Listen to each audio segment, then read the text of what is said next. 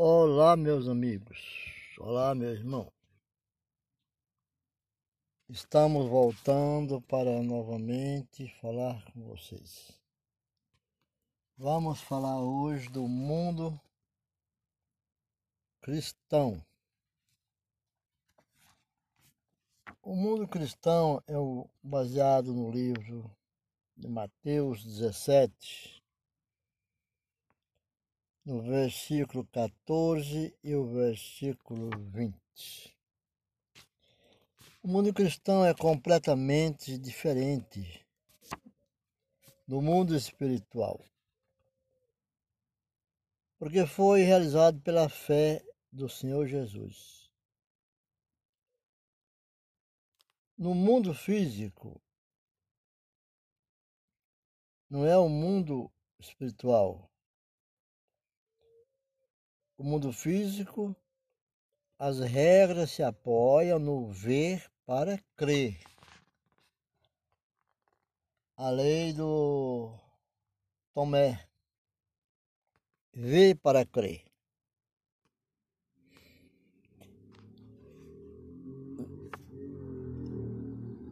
No mundo da fé cristã, contrariamente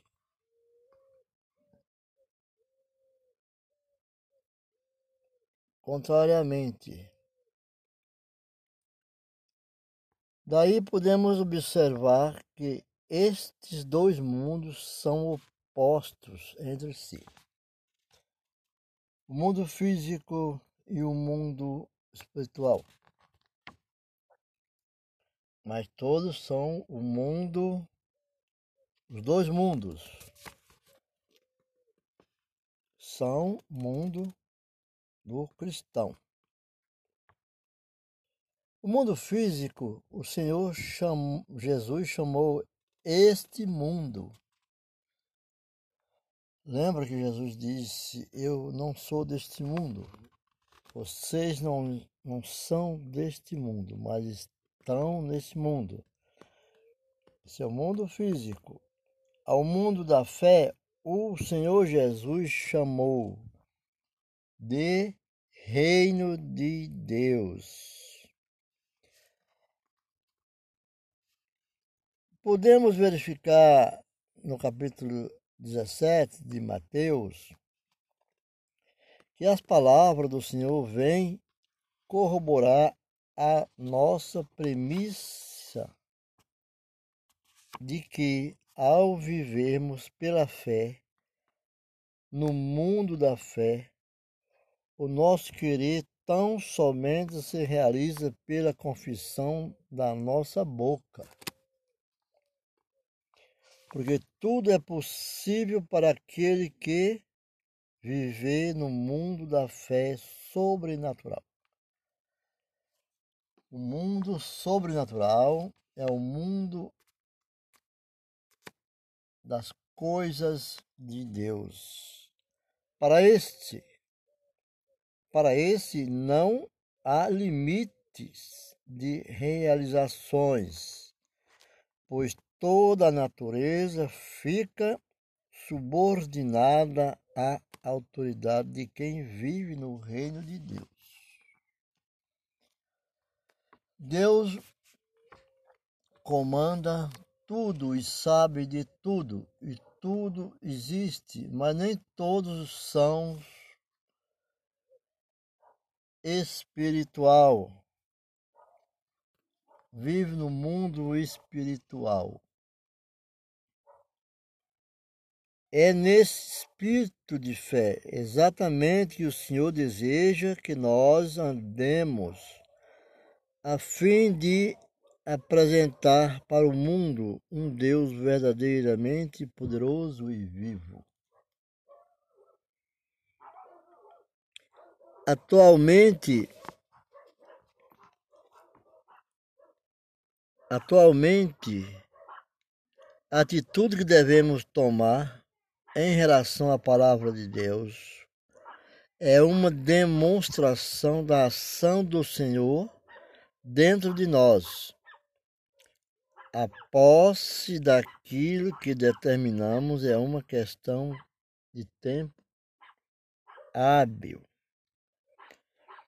Quem, porém, até hoje,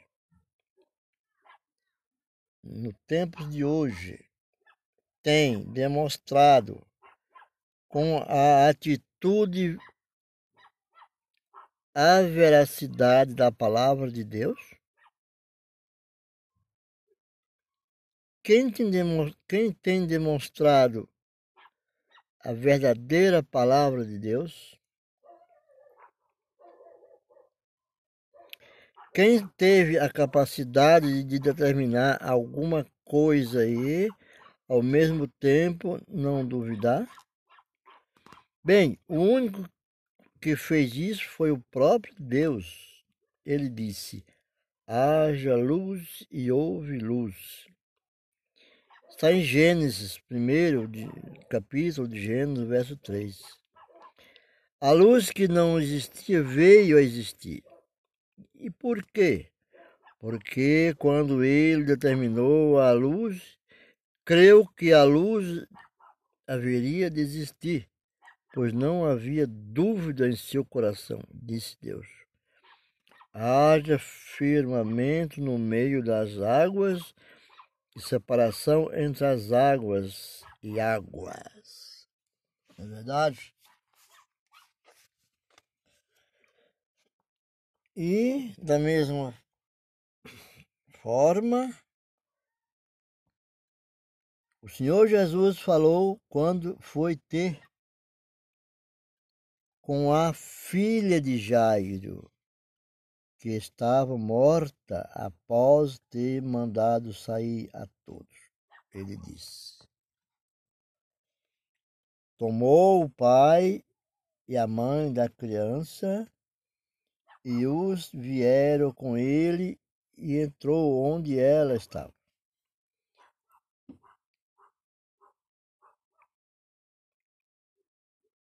onde ela estava, tomando-a pela mão, disse: Talita comi, que quer dizer, menina, eu te mando, levanta-te. Imediatamente a menina se levantou e pôs-se a andar. No livro de Marcos, capítulo 5, verso 40 e 42. Quero dizer, o versículo 23 do Evangelho de Marcos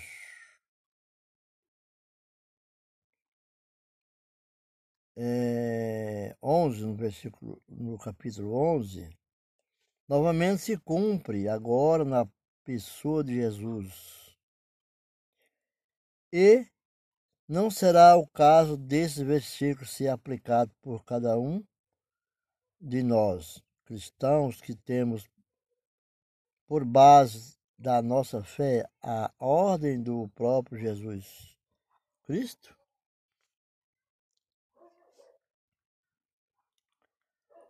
Então, também não é esta a vontade de Deus? Que ocupemos a sua posição aqui nesse mundo sujo para fazer valer a sua palavra que em nós habita? Ora, o Senhor disse claramente: Em verdade vos afirmo. Precisava ele dizer isso? Não são todas as suas palavras verdadeiras? Certamente, ele queria chamar a atenção de todos os seus seguidores sobre o segredo e funcionamento da fé. Através desta importante declaração. Um legado riquíssimo em nossas mãos, com o objetivo de glorificá-lo para melhorarmos a vida pelo mundo afora em toda sua plenitude, conforme é da sua santa vontade. Deus não fará nada por nós enquanto não ocuparmos a posição em que Ele nos colocou. Não digas apenas que és de Deus, está com Deus, crê em Deus. Nós temos que ocupar uma posição no qual Ele nos colocou, nos ensinou. Os milagres da fé jamais funcionarão para nós se, nós, se não dermos o primeiro passo em relação a eles. É a atitude.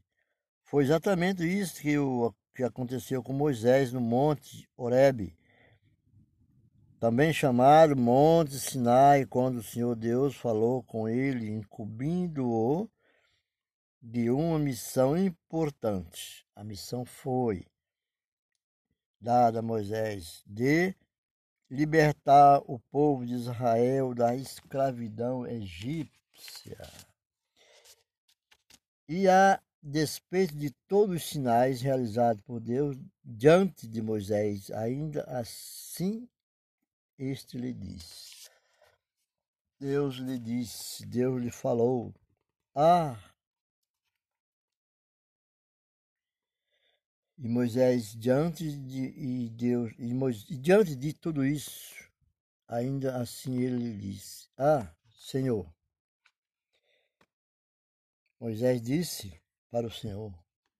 Moisés tomou atitude e reconheceu que não era merecedor, mas teve uma atitude dizendo: Ah, Senhor, eu nunca fui eloquente nem outrora, nem depois de que falastes, teu servo, a teu servo que era Moisés. Pois sou pesado de boca e pesado de língua. E respondeu o Senhor Deus: Quem fez a boca do homem? Perguntou. Ou quem faz o mundo? ou o surdo, ou o que vê, ou a, o cego? Deus perguntou: Não sou eu, o Senhor? Vai, pois, agora, e eu serei em a tua boca, e te ensinarei o que has de falar. E ele, porém, respondeu: Ah, Senhor, Envia aquele que has de enviar, menos a mim. Moisés implorou para o Senhor, menos a mim, Senhor. Moisés dizia que era gago, tinha crime, tinha medo, e o Senhor disse para ele, então, e se acendeu a ira do Senhor contra Moisés nesse momento. E o Senhor disse: não é Arão, o levita, teu irmão? Eu sei que ele fala fluentemente, e eis que ele sai ao teu encontro e, vendo-te, se alegrará em seu coração. Tu, pois, lhe falará. Tu, pois, lhe falarás. E lhe porás na boca as palavras que eu serei com a tua boca e com a dele, e vos ensinarei que deveis fazer, ele falará por ti ao povo, ele te será por boca, tu lhe será por Deus. Toma, pois, este bordão na tua mão, com o qual has de fazer os sinais. Quando Moisés estava para responder alguma, alguma perguntas das perguntas de Faraó, Faraó perguntava: Quem és tu? E ele dizia: Eu sou. Porque Deus diz: Eu sou tua boca, eu estou na tua boca, falarei por tua boca. Moisés, no livro de Êxodo, Êxodo 4, 10 a 17. Né?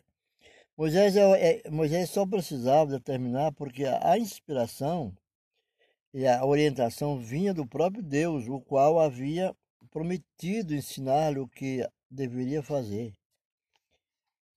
Apenas.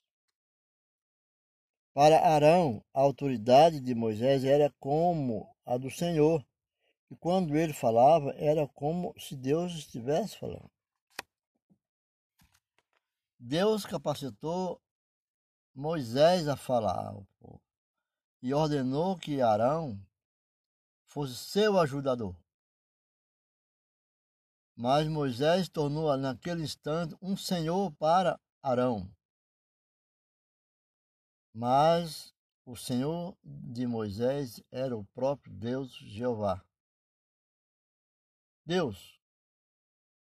E assim Arão obedecia às ordens de Moisés e Moisés obedecia às ordens de Deus.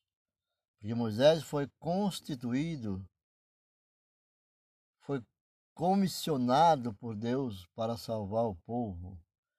E apenas a sua boca Deus estava para responder: Diga, eu sou.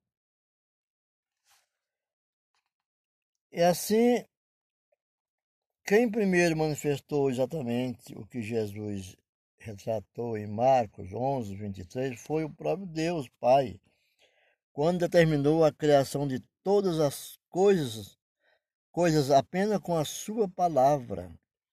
O segundo a proceder da mesma forma foi o Senhor Jesus, quando, durante o seu ministério terreno, também fez prevalecer a sua vontade através exclusivamente da sua palavra.